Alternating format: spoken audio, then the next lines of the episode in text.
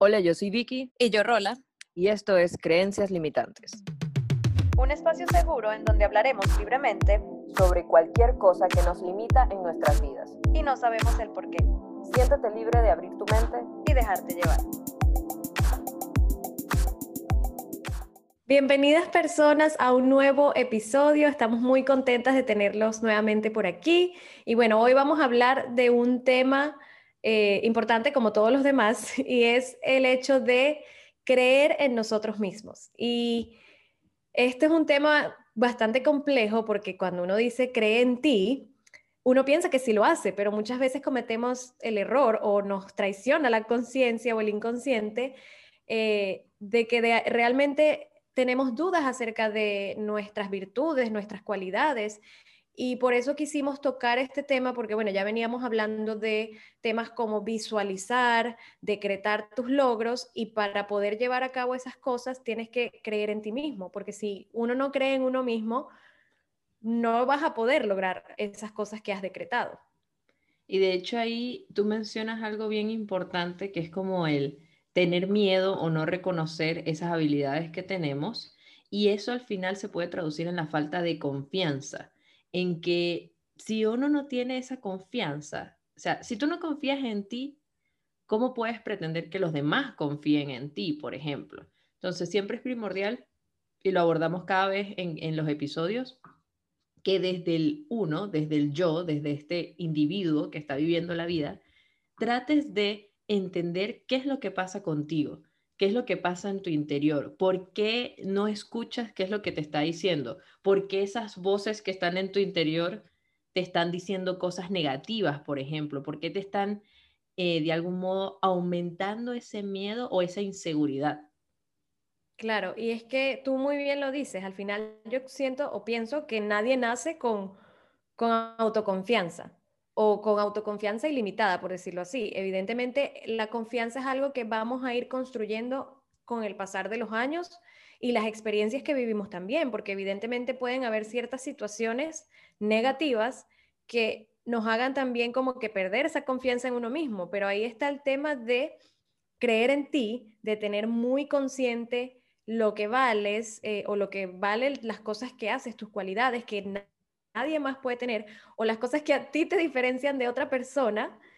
Y eso es lo que te va a mantener como que en ese carril de, bueno, esto es lo que soy yo eh, y tener esa autoestima, ¿no? Porque también es un tema de autoestima, de, de cómo te sientes para, para poder, como que, como dices tú, si no estás, no tienes esa confianza en ti, los demás no van a confiar en ti. Y si tú te demuestras como una persona segura, haciendo algo, bien sea en tu trabajo o ayudando a un amigo o lo que sea, o en tu casa, si tú te muestras con inseguridad, la gente no va a confiar en ti para que hagas las cosas y ahí no vas a creer ni siquiera tú en ti misma. Entonces, es ahí como esa delgada línea entre confiar y creer en ti y, la inseguridad.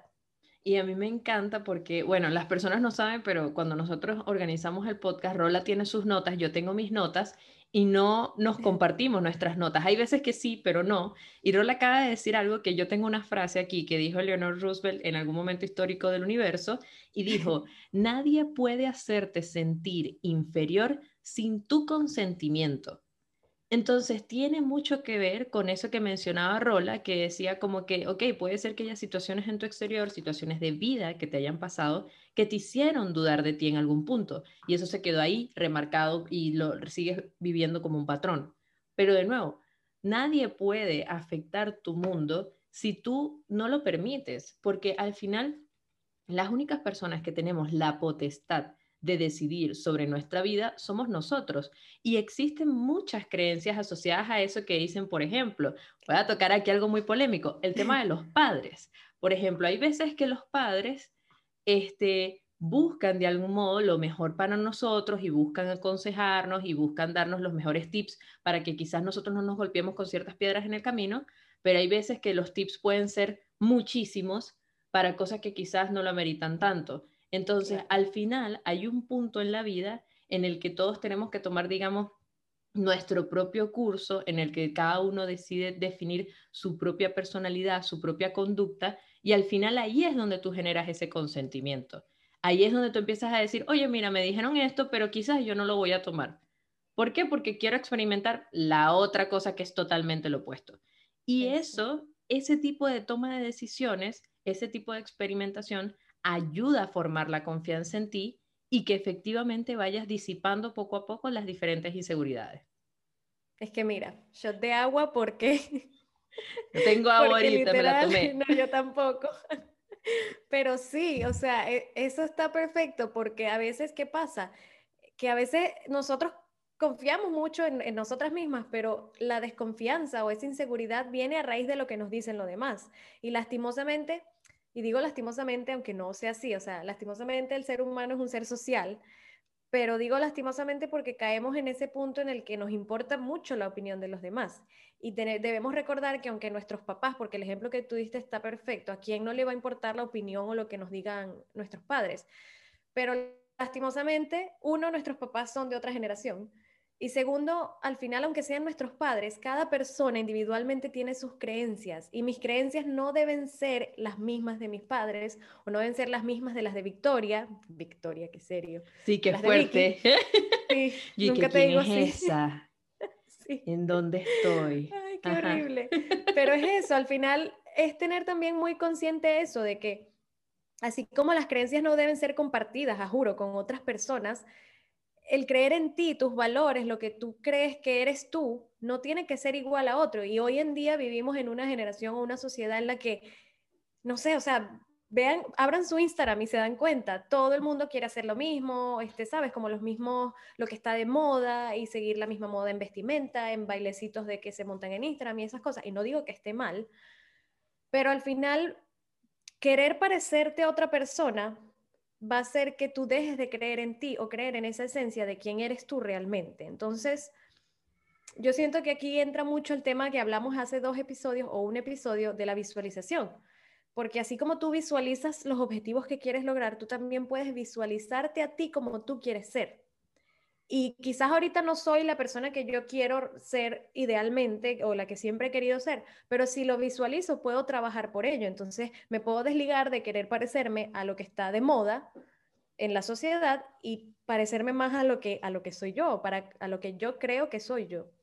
Es que de hecho, tú tocas un punto bien importante, bien importante porque hablas de la esencia, de el ser tú y nunca es demasiado tarde porque, por ejemplo, yo puedo decir, y lo conversamos en algún momento en algún episodio, que yo te decía, hay muchas cosas que yo siempre acepté en la vida porque sí, porque no quería, no sé, perder amistades, o porque no quería que me etiquetaran como, ay, la aburrida, o porque no quería que me dijeran como, ay, mira, ella otra vez. Entonces, hay muchas cosas que yo hoy por hoy yo puedo decir, ahorita yo soy la versión que yo soy y si a alguien no le gusta, pues muchas gracias por conocernos porque yo no voy a cambiar.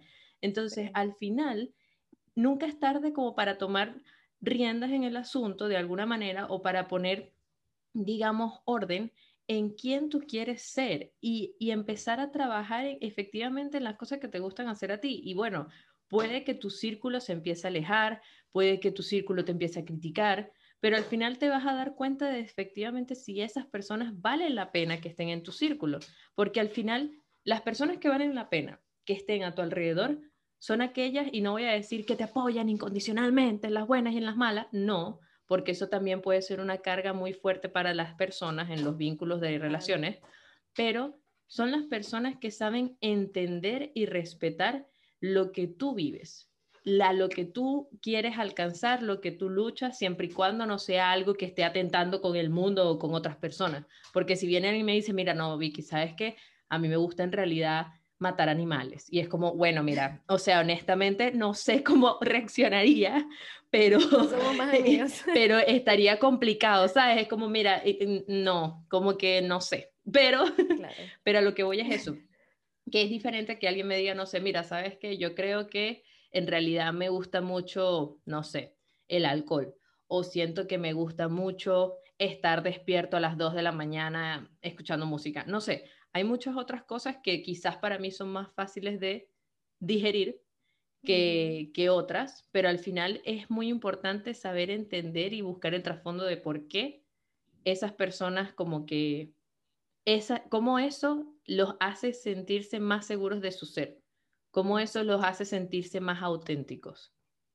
Claro, y al final recaemos, va a depender mucho de las creencias de cada quien y como tú dices, cada quien va a tener ciertas cosas que lo hagan sentir seguros de sí mismo. O sea, puede que yo tenga ciertas rutinas o rituales que a mí me ayudan para potenciar esa creencia en mí mismo, porque al final creer en uno mismo eh, viene muy de lo interior.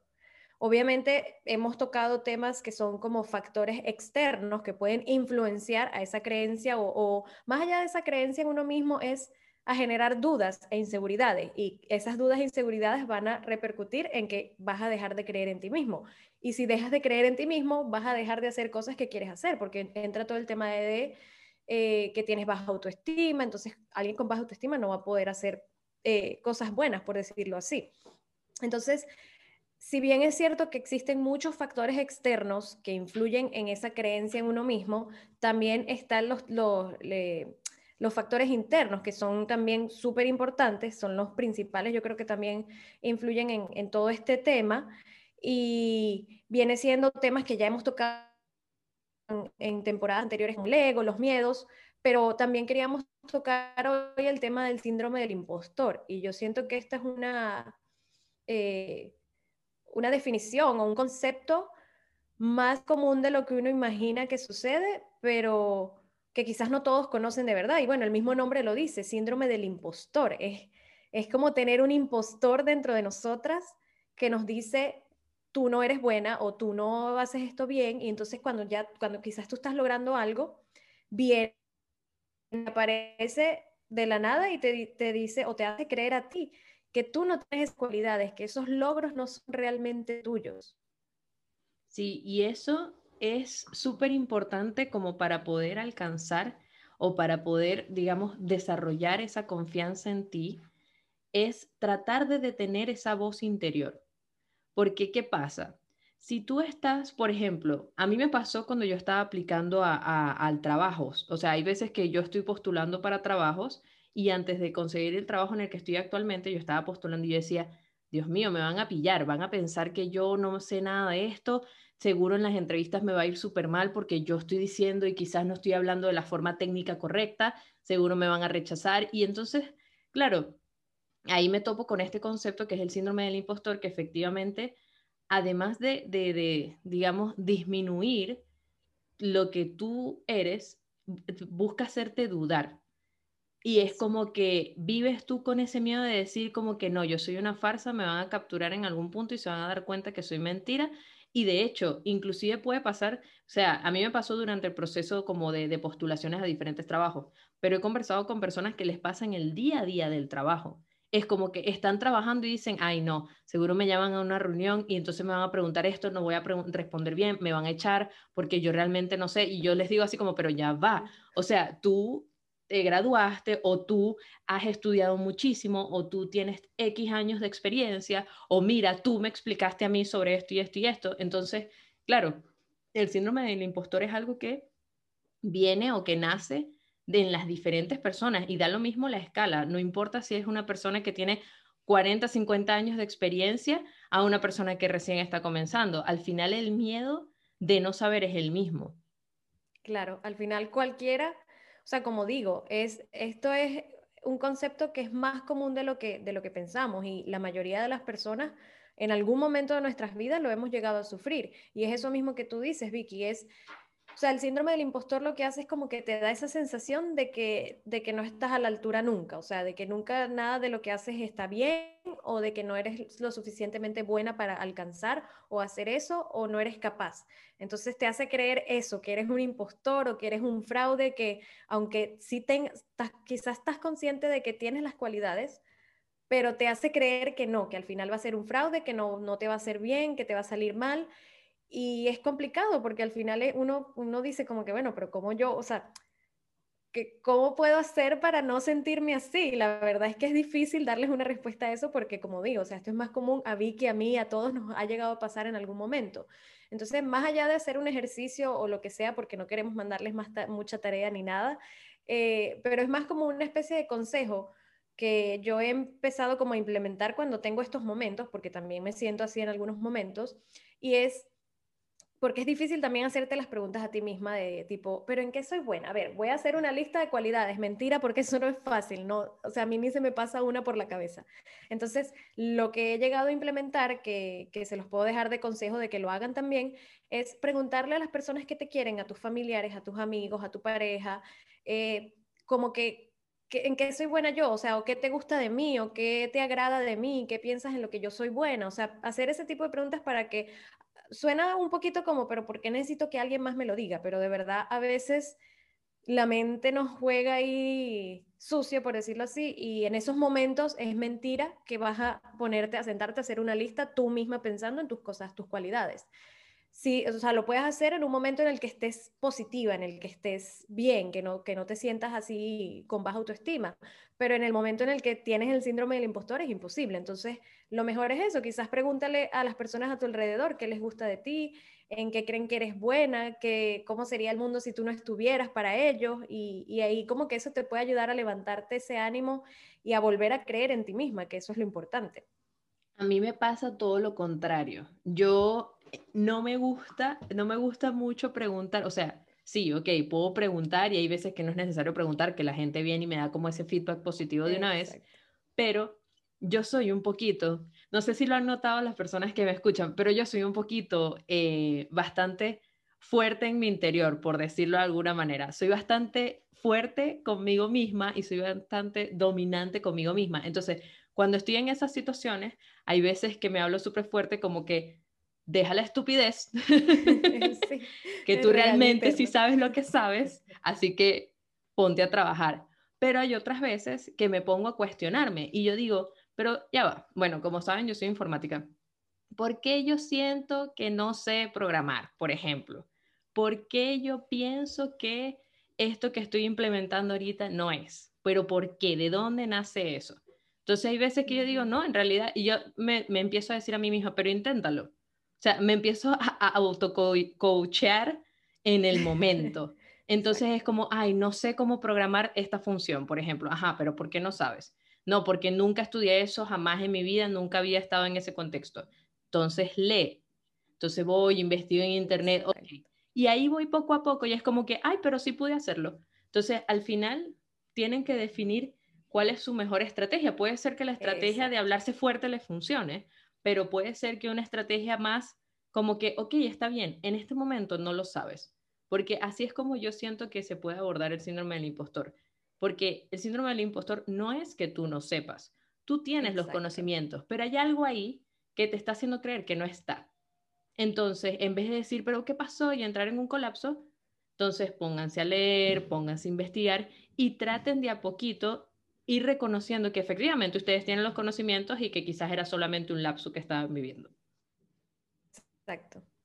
Exactamente, es eso, es como buscar la estrategia que mejor le funcione a cada quien, porque como yo dije, ya yo expliqué la mía, Vicky explicó la suya, pero quizás a ti te funciona también el sentarte a ver las cosas que has logrado, tipo si tienes un proyecto, un emprendimiento o el trabajo que desempeñes o lo que sea, es como que, ok, ahorita me siento así que no puedo, pero ¿qué he logrado a lo largo de estos años trabajando en esto, haciendo esto? O más allá de trabajar o hacer, es eh, mi relación con mis hijos, mi relación con mi pareja, mi relación con mis amistades, qué está pasando que me hace sentir que quizás no soy buena madre, no soy buen padre, no soy buena amiga, no soy buena hija. Entonces, porque puede ser en cualquier aspecto de nuestra vida, no juro tiene que ser en el aspecto laboral, lo que pasa es que quizás es lo más común pero puede ser en cualquier ámbito, aunque no lo crean, a veces el síndrome del impostor afecta en cualquier parte de, nuestra vida. Entonces, es eso, identificar quizás la estrategia que mejor te funcione para siempre mantener esa creencia en ti mismo y no dejar que, que nada lo perturbe, porque eso te va como a desorientar de tu esencia y de quién eres. Así es, así es. Pero bueno, como saben, este episodio está súper, súper bueno, pero ya llegó a su fin. Así que nada, espero que les haya gustado. Recuerden mandarse siempre mensajes positivos y optimistas que reconozcan ese esfuerzo que ustedes hacen cada día para aumentar la confianza. Y gracias una vez más por escucharnos. Recuerden seguirnos en nuestras redes sociales, arroba creencias podcast en Instagram y creencias limitantes podcast en Spotify y YouTube. Siempre me enredo al final. Y Eso, muchas gracias una vez más por escucharnos. Perfecto, gracias, chao.